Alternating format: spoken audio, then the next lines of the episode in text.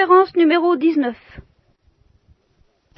Cette histoire des viandes immolées, en, la relisant d'assez près, je me suis aperçu qu'elle touche à un point qui est très moderne, qui fait partie de nos, malades, qui concerne nos malades et nos maladies. Ce que Paul essaie de réintégrer, je vous l'ai dit déjà la dernière fois, mais il faut, ça me frappe encore plus à la deuxième lecture parce que c'est ce qui donne c'est la seule chose qui donne de l'unité aux différents développements qu'il va faire. C'est d'essayer de réinstaurer la notion d'ascèse chrétienne à des gens qui se sont libérés, ou qui ont été libérés par lui, c'est ça de toute, servilité à l'égard de la loi. C'est exactement ça. Il les a libérés de la loi et il veut leur apprendre la. Voilà. Ben, là où ça commence déjà à devenir très difficile. Et, moi, si j'étais à la place de Paul, j'aurais pas envie de parler. D'ailleurs, lui non plus, il n'a pas envie de parler. Il, le dit, moi, j'ai pas le choix. Je, parle parce qu'on m'y force. Par là-haut, il y a. Mais j'ai pas choisi de parler. Parce que c'est très fatigant de parler dans ces conditions-là. Alors voilà des gens qui se sont libérés de la loi, qui disent, euh, au fond, qui disent des choses très, très, très, très proches de ce qu'on dit aujourd'hui. Ils disent, au fond, euh, reprenez Crime et Châtiment de Dostoevsky, ceux qui sont euh, ceux qui pratiquent la morale, ceux qui ne veulent pas manger des viandes euh, immolées aux idoles, c'est par là que ça, démarre. Avec ça, ça c'est le coup de Saint Paul. C'est qu'à propos d'un truc de rien, à propos de, de, de, de, je ne veux pas dire de quoi, moi, enfin, à propos de bottes, à propos de tout ce que vous voudrez, à propos de viande immolée aux idoles, on, on parle dans des problèmes exactement comme avec Dostoïevski d'ailleurs, qui sont, qui sont définitifs, universels, éternels, tout au moins par rapport à l'histoire humaine. Alors, ces gens-là disent, au fond, euh, quelqu'un qui se croit lié par une loi. c'est ça, c'est quelqu'un qui se croit lié par un précepte. C'est quelqu'un qui n'a pas la science. c'est, formidable. C'est quelqu'un qui ne sait pas. Il a l'esprit étroit. Il n'a pas été libéré par la science, par la sagesse, par le savoir. Mais nous qui savons, nous sommes libres. Et c'est une caricature à un millimètre près de ce que dit Saint Paul. Vous voyez, ça commence, les petites corruptions, mine de rien, hein, livrées dans le bon grain. C'est vrai, il y a une sagesse qui libère de la loi et de la morale étriquée, la morale étriquée à laquelle Freud a eu exclusivement affaire. Freud a essayé de secouer de toutes ses forces le joug du moral étriqué. Alors il a employé des moyens plutôt désespérés et désespérants à certains égards. Mais c'est bien pour secouer une morale étriquée, une morale euh, dont justement il espère libérer l'homme à force de science, d'une science pratiquement euh, initiatique, une science qu'on n'atteint pas simplement dans les livres, mais en subissant toute une sorte, tout un traitement. Voilà, encore le traitement. Hein. Et, une fois qu'il aura le savoir, il sera libéré de cette peur de transgresser la loi, qui lui paraît une des abominations de la vie humaine, mais il n'est pas le seul. Alors déjà, ça commençait avec ces, Corinthiens, ils disaient, au fond, et, alors le comble, ce qui va compliquer les affaires, c'est qu'ils le disent à propos de quelque chose où ils ont raison, à, première vue. Là où ça devient très fort. C'est pas simplement, euh, au début tout au moins, Paul va étendre le débat, mais au début, c'est pas simplement euh, euh, c'est pas à propos des incestueux qui diraient, ben, après tout, nous sommes libres, nous pouvons faire ce que nous voulons. Non, c'est à propos de ces viandes immolées aux idoles, dont il est évident que seuls des esprits étriqués, mal éduqués, qui n'ont pas, pas la science que nous avons, qui croient que les idoles sont quelque chose, alors nous, nous savons qu'elles ne sont rien. Par conséquent, qui croient que les viandes consacrées aux idoles sont quelque chose, alors que nous, nous savons qu'elles ne sont rien. Et par conséquent, qu'est-ce que nous savons? Ben, Nous savons que ces viandes, ben, c'est de la viande. Ah, moi je suis très fort. Vous voyez, c'est tout à fait la mentalité moderne. Ces viandes soi-disant sacrées. Vous voyez, c'est l'élimination du sacré dans la religion. Ça y est, ils y sont. Ces viandes soi-disant sacrées, j'ai de la viande. Moi, ah, le pauvre euh, débutant, le pauvre petit, il ne sait pas, mais moi je sais, euh, c'est de la viande, je pourrais vous donner, c'est des protéines, quoi. Euh, protéines, c'est pas plus sacré qu'autre chose. Vous voyez, exactement le problème. vous voyez si c'est moderne. Et alors, ce qu'il y a de, tout à fait génial, c'est qu'au début, après, il va revenir à la notion d'ascèse. Et c'est pour ça que c'est un texte extrêmement difficile, parce qu'il va y avoir une sorte de glissement que je, ne saisis pas encore très bien, je l'avoue. Mais au début, il va leur donner entièrement raison au plan des principes. Pour les principes, ils ont raison, c'est vrai. Et alors, et le pauvre petit qui ne sait pas Tu t'en moques? Et alors, euh, lui, il répond, moi, les principes, je m'en moque. C'est le pauvre petit qui ne sait pas qui m'intéresse. Et c'est ça la loi de la charité. Toute la... Hein et bien tant qu'on n'en sera pas arrivé là, toutes les disputes doctrinales, on n'en sortira jamais. Parce qu'on s'excitera sur ceci ou sur cela, et non pas sur le pauvre petit qui ne sait pas qu'il faut sauver, qu'il faut gagner. Alors on n'est pas tiré d'affaire. Et on, on, au fond aussi, les ténèbres qui se, se profilent à l'horizon derrière les paroles de Saint Paul, c'est que euh, avec, euh, avec des principes vrais, on va damner les autres et se damner soi-même. Ce qui, ce qui est une possibilité indiscutable. Si nous n'avons pas la science de la charité. Alors, euh, je reprends le texte, vous allez voir que c'est à peu près ça. Pour ce qui est des viandes immodées aux idoles, nous savons que tous nous avons la science. nous sommes affranchis. Ah, voilà, c'est oh, ce mot affranchi. Hein. Il, est, très évocateur dans le vocabulaire moderne. le gars qui est affranchi, c'est celui qui sait, et c'est de même coup l'affranchi qui est, ben, libéré de la morale. C'est ce que ça sous-entend plus ou moins. Nous sommes des affranchis, nous. Alors faites attention parce que cet affranchissement qui vient de la science enfle. Seule la charité édifie, alors le mot édifiant est devenu malheureusement très édifiant, c'est-à-dire euh, sulpicien et pieux, et il, risque de ne plus évoquer la notion architecturale et d'une architecture biologique, de préférence, la manière dont se construit un corps humain à partir d'une cellule, voilà l'édification du corps mystique. De, même qu'un corps humain se développe à partir d'une seule cellule, je ne crois pas que je me trompe, Hein? Non, j'ai droit à, cette erreur. Si ça est une. De même, bon, le, corps mystique du Christ se construit à partir d'un seul homme, Jésus-Christ, et puis sur ce fondement qui est Jésus-Christ, eh bien, euh, se construisent euh, toutes les autres cellules du, corps mystique qui sont les, membres, les bienheureux, les élus.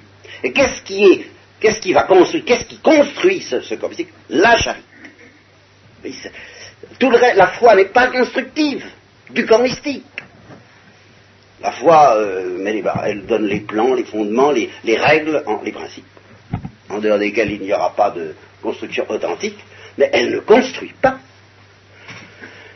Et l'espérance non plus, l'espérance a une autre fonction. Enfin, on ne va pas faire un traité des trois théologales ce soir, mais c'est la charité qui construit. Alors, si quelqu'un, n'est-ce pas, parmi vous prétend savoir quelque chose, il ne sait pas encore, alors là, cette notion fondamentale, une notion sur laquelle je voudrais faire toute une conférence, je vais peut-être le faire d'ailleurs, si ça me prend, ce soir ou une autre fois, la, la notion du mode, la manière, à la manière de. Le mode, la manière, la sauce, ou la musique, ou le parfum. Voyez-vous? Dans un plat, ce qui compte, surtout du point de vue gastronomique, évidemment, eh bien, euh, c'est la sauce. Eh bien, Saint Paul vous dira dans la science, ce qui compte surtout, c'est la sauce de la science. C'est l'air sur lequel est chantée la chanson. C'est l'air qui fait la chanson. et alors, en termes savant, l'air, la sauce, c'est le mode. Et le mode, ben, c'est justement celui de la charité ou celui de l'orgueil. Toute connaissance est arrosée de charité ou d'orgueil. Et ça se respire. c'est, la même connaissance, c'est la même viande, c'est le même plat, c'est le même rôti, c'est le même poisson. Hein. Seulement, euh, si c'est à rue Tabaga ou à. C'est pas pareil, quoi. Enfin, voyez, bon. Si c'est au piment ou bien que ça vous emporte la bouche, bon, c'est pas la même chose que si c'est euh, la crème. Alors, je vous cite un, texte de saint Thomas à ce sujet-là. Cette histoire du mode, vous savez, on en sortira, je vous l'ai peut-être déjà dit, mais je ne peux pas en sortir.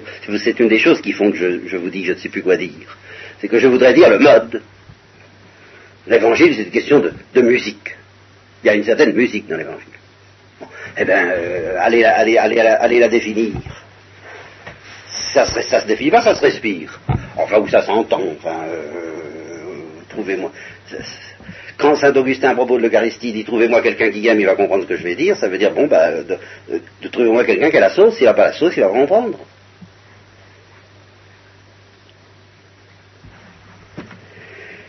Alors, je voudrais bien faire entendre euh, cette, euh, ce, je ne sais quoi que les saints ont toujours appelé le parfum du Christ. Et quand, plus tard, dans la même épître, nous allons voir Paul parler de gens qui jettent leur corps dans les flammes, eh ben c'est, héroïque, c'est héroïque. Hein non, la sauce n'est pas celle de la charité. C'est les mêmes gestes. Et distribuer les biens aux pauvres et résoudre la question sociale et faire de la politique, tout ça, ça peut être excellent, ça peut être nécessaire, ça peut être un devoir, mais à quelle sauce?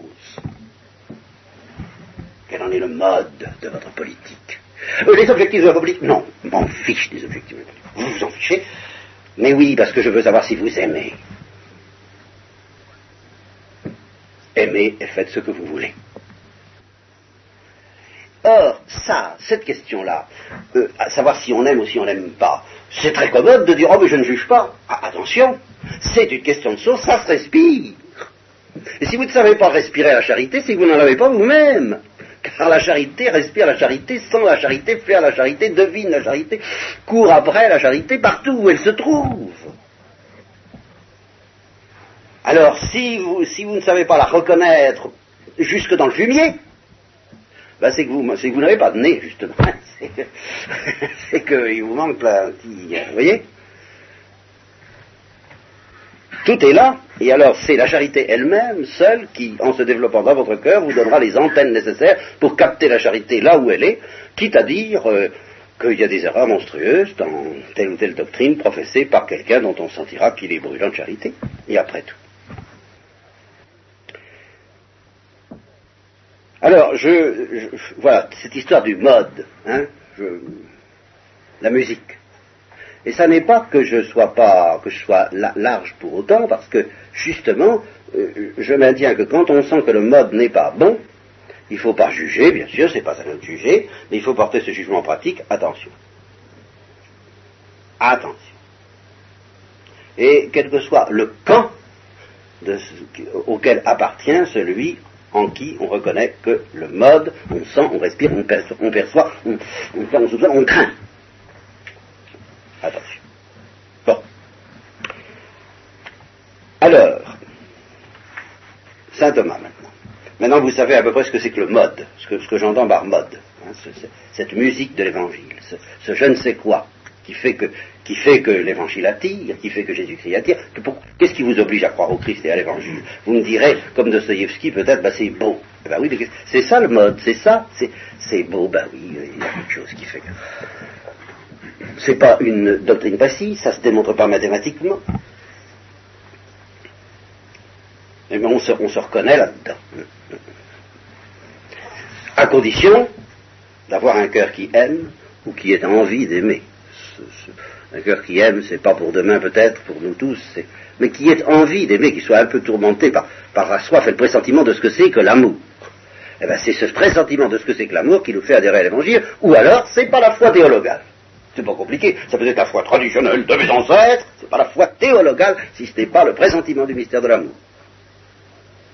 Ça y a aucun doute. C'est ce pressentiment qui doit animer notre foi, qui est le moteur de notre foi. Je crois parce que je, pressens que là, que dans ce bien que nous promet Jésus-Christ, et qui justement est de l'ordre de l'amour, il y a une perle précieuse pour laquelle je sacrifie tout, y compris mon intelligence.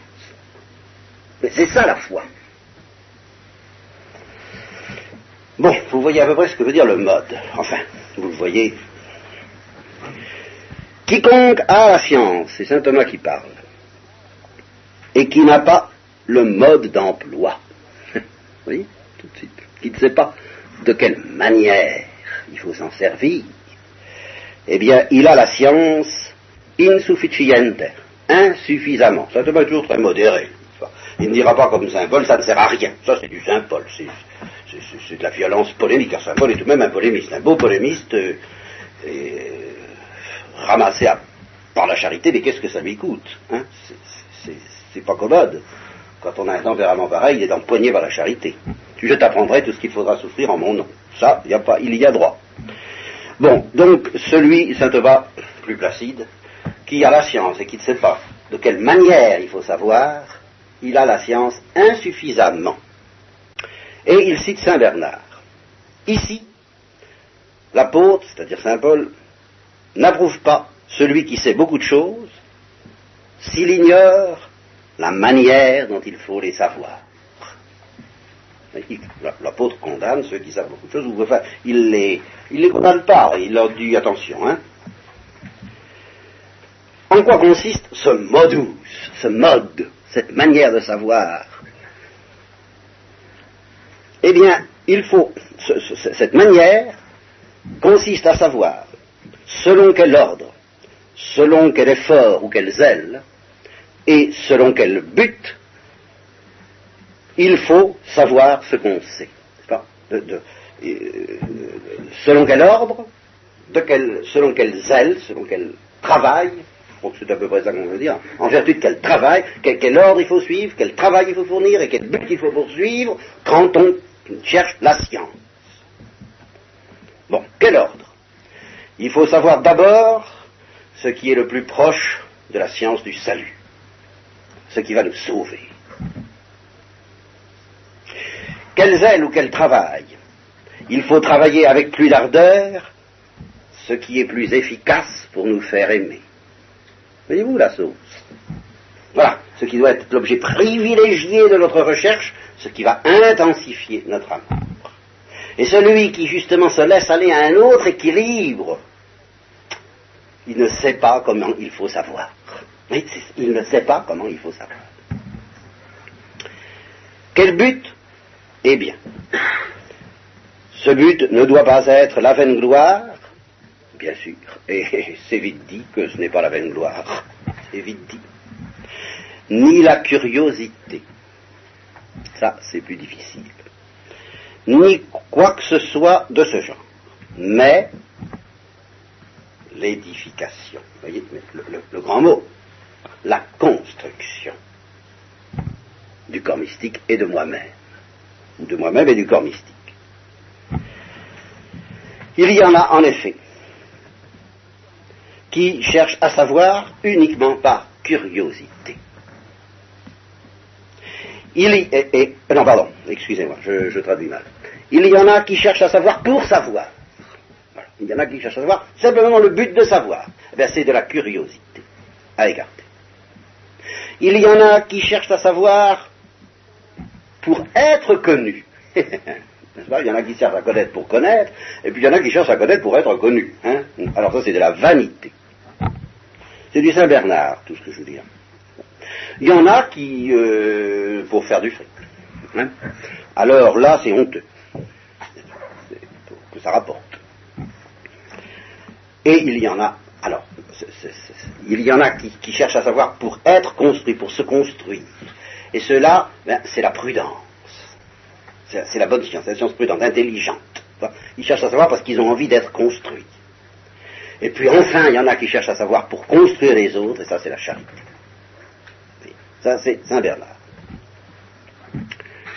Et alors, ici, je reprends le texte de Saint Paul, euh, il opère une espèce de petit retournement très astucieux, un, véritable petit jeu de mots, mais tout à fait dans la, manière, dans le mode de Saint Paul, justement. Celui qui estime savoir quelque chose, il ne sait pas encore euh, de la manière qu'il faudrait savoir. Par contre, si quelqu'un aime Dieu, alors là, Saint Paul ne dit pas il a la vraie science, mais il dit il est connu de Dieu. Il, retourne la chose. Autrement dit, il a dit écoutez, au lieu de chercher à connaître, oui, vous êtes très fier de connaître, essayez, ce qui est plus intéressant, c'est d'être connu de Dieu. Et là, il y aurait beaucoup à dire. Voyez, parce que les gens qui ont le sens de l'absolu, ils vous disent Dieu d'abord. Hein? Mais ça veut dire ceci. Pour moi, il n'y a qu'une chose qui compte, c'est Dieu. Eh bien, c'est très important, en effet, pour moi, de connaître Dieu. Mais, pour Dieu, il y a une chose qui compte, c'est de me connaître. Voilà, voilà la révélation chrétienne. C'est l'extraordinaire révélation chrétienne que Thérèse de l'Enfant Jésus a tellement senti. Et de ce point de vue-là, je suis, c'est plus important de penser à ça que de penser à Dieu. C'est-à-dire de penser à cette connaissance que Dieu a de moi. Parce que c'est ce qui intéresse Dieu. Les, fanatiques de Dieu, au fond, bah, c'est ce qui les intéresse, eux, qui mettent en avant. Mais Dieu dit, moi, je n'ai pas besoin de m'intéresser à moi, je suis moi, mais je m'intéresse à toi. Parce que c'est toi qui risque d'être perdu, c'est pas moi. Et c'est ton frère qui risque d'être perdu, c'est pas moi. Alors au lieu de défendre la vérité et puis des grandes valeurs, essaie de sauver ton frère. C'est ça le sens de toute cette histoire de symbole. Si quelqu'un aime Dieu, celui-là est connu de lui. Vous voyez cette, connaissance de Dieu qui, descend comme, une bénédiction. La, la béatitude, c'est pas tellement de connaître, c'est d'être connu de Dieu. Ou de savoir qu'on est connu de Dieu. Bon, alors, alors, revenons-y à votre fameuse science. D'accord. Hein, alors, je, traduirai bien, assez bien certains textes par d'accord. Vous voyez, en lui mettant un petit peu le son d'aujourd'hui. Hein. Bon. Alors, une idole, ça n'est rien en ce monde et il n'y a pas d'autre Dieu que l'unique. D'accord. Tous ces galaxies. Nous, nous savons tout ça. D'accord. Car bien qu'il y ait des prétendus dieux, ben oui, soit au ciel, soit sur la terre, il y a beaucoup de dieux de cette sorte et beaucoup de seigneurs soit sur la terre, c'était les empereurs romains, n'est-ce pas? Bon, cependant, pour nous, il n'y a qu'un Dieu. D'accord. Voyez? Le Père de qui viennent toutes choses et vers qui nous allons, et un seul Seigneur, Jésus-Christ, par qui sont toutes choses et nous sommes par lui. D'accord. Mais, voyez Attention, tout le monde n'a pas la science. Alors, vous me permettez, messieurs, qui savez un peu, que je vous parle de vos frères qui ne savent pas qui sont dans l'ignorance invincible, qui sont dans une conscience faible. Permettez que je vous parle un petit peu d'eux Voilà. Hein ils ont pris cette habitude d'avoir peur de manger des viandes consacrées aux idoles. Ils ont pris cette habitude quand ils étaient païens. Alors, nous les avons convertis, nous leur avons donné la foi, ils n'en sont pas encore tout à fait remis, alors ils n'osent pas. Et ils n'osent pas, faites attention. Pourquoi ici? Alors là, ça va devenir euh, un enseignement tellement extraordinaire que nous réservons pour la bonne bouche, c'est-à-dire la prochaine fois. Euh, ils n'osent pas parce qu'ils se disent c'est défendu. Ils se le disent sans se le dire tout en se le disant. Ils ne savent pas très bien, mais leur conscience, euh, mal éclairée, euh, faible, les met en présence de cette chose euh, théoriquement, à leurs yeux, on leur a dit, c'est pas sacré, hein. Non, non, c'est pas sacré. Et cependant, pratiquement, affectivement, pour eux, cette viande est sacrée. Vous savez, c'est un peu l'histoire du fou qui se prenait pour un grain de blé ou de, de, de, sais plus ce qu'on donne moi, au, du, du, oh, du mi. Bien. Et alors qu'il avait peur d'être mangé par les poules, alors que l'on guérit à force de traitements euh, tout à fait modernes, bien sûr, et qu'on libère en conséquence, et qui dès qu'il voit une poule va se cacher, alors on lui dit, ben, enfin vous savez bien que vous n'êtes pas un grain de blé ou de mie, et il répond, oui, moi je le sais, mais elle, je ne sais pas si elle est au courant. Hein. Bon, alors, eh bien, ils, savent, euh, mais euh, leur cœur n'est pas au courant. C'est ça. Euh, théoriquement, oui, bien sûr, oui, bien sûr, cette viande est neutre, j'ai le droit de la manger, mais quelque chose en eux, c'est plus fort que leur cœur n'est pas au courant, et ça garde une espèce d'auréole sacrée, à leurs yeux. Et alors, c'est là où Zabol est extraordinaire, parce qu'il dit si quelqu'un pour que la viande garde cette allure un peu, cette apparence un peu sacrée en mange, il pêche. Il pêche. Car il faut suivre sa conscience, même quand elle est erronée. Ce qui, est toute la doctrine de l'Église sur soi, très ferme. C'est l'histoire encore de l'ignorance invincible. Ils se trompent, oh ils se trompent, et nous allons faire tout pour les dérompre de cette erreur, bien sûr. Une fois qu'ils seront éclairés, ah ben nous serons très heureux que, euh, étant bien éclairés, ils, ne de cette viande, ils aillent à la boucherie, comme tu dis plus tard, et puis qu'ils ne fassent pas une enquête sur attention, euh, on ne pas toucher, euh, non. Mais pour le moment, ils ne sont pas éclairés. Eh bien, si cette conscience qui est faible se permet quand même de manger de la viande avec l'impression qu'ils mangent du sacré, eh bien, elle, devient souillée, elle pèche. Voyez-vous? Alors, vous, messieurs, qui les affranchis, eh bien, vous en êtes responsable de la faute de votre frère. Tout simplement. Voilà. Alors, alors, un peu de bon sens. D'accord, la viande ne peut pas vous faire de mal, mais vous croyez qu'elle va vous faire tant de bien? Hein? Alors, tout de même, pour, par amour pour vos frères, vous pouvez pas vous en passer? Non, un peu. Ah là là Alors, c'est là où, à la fin, il dit, mais si un élément scandalise mon frère, mais je ne mangerai plus de viande pour l'éternité. Tant qu'il n'y aura pas ce cri dans l'église, on n'en sortira pas. Entre tous ceux qui ont tort, bien qu'ils aient raison, et tous ceux qui ont raison, bien qu'ils aient tort. justement, allez vous y retrouver. Et alors retenez cette doctrine fondamentale sur la conscience erronée qui doit être suivie. Nous devons toujours agir selon notre conscience, toujours agir selon notre conscience. Si euh, nous pouvons soupçonner ou si on nous dit qu'elle n'est pas bien éclairée, nous avons le devoir de faire ce qu'il faut pour qu'elle le soit, et nous avons le devoir d'essayer d'éclairer la conscience de nos frères euh, avec certaines, euh, avec prudence, c'est-à-dire qu'il faut le faire avec un certain espoir d'y arriver, sinon. Bon. Mais en attendant, il ne faut pas se régler d'après la conscience d'un autre. Sous prétexte que l'autre est affranchi, ah il en mange, lui, oh ben alors je vais en manger un peu, mais au fond de toi, tu manges ça comme du sacré, tu pêches.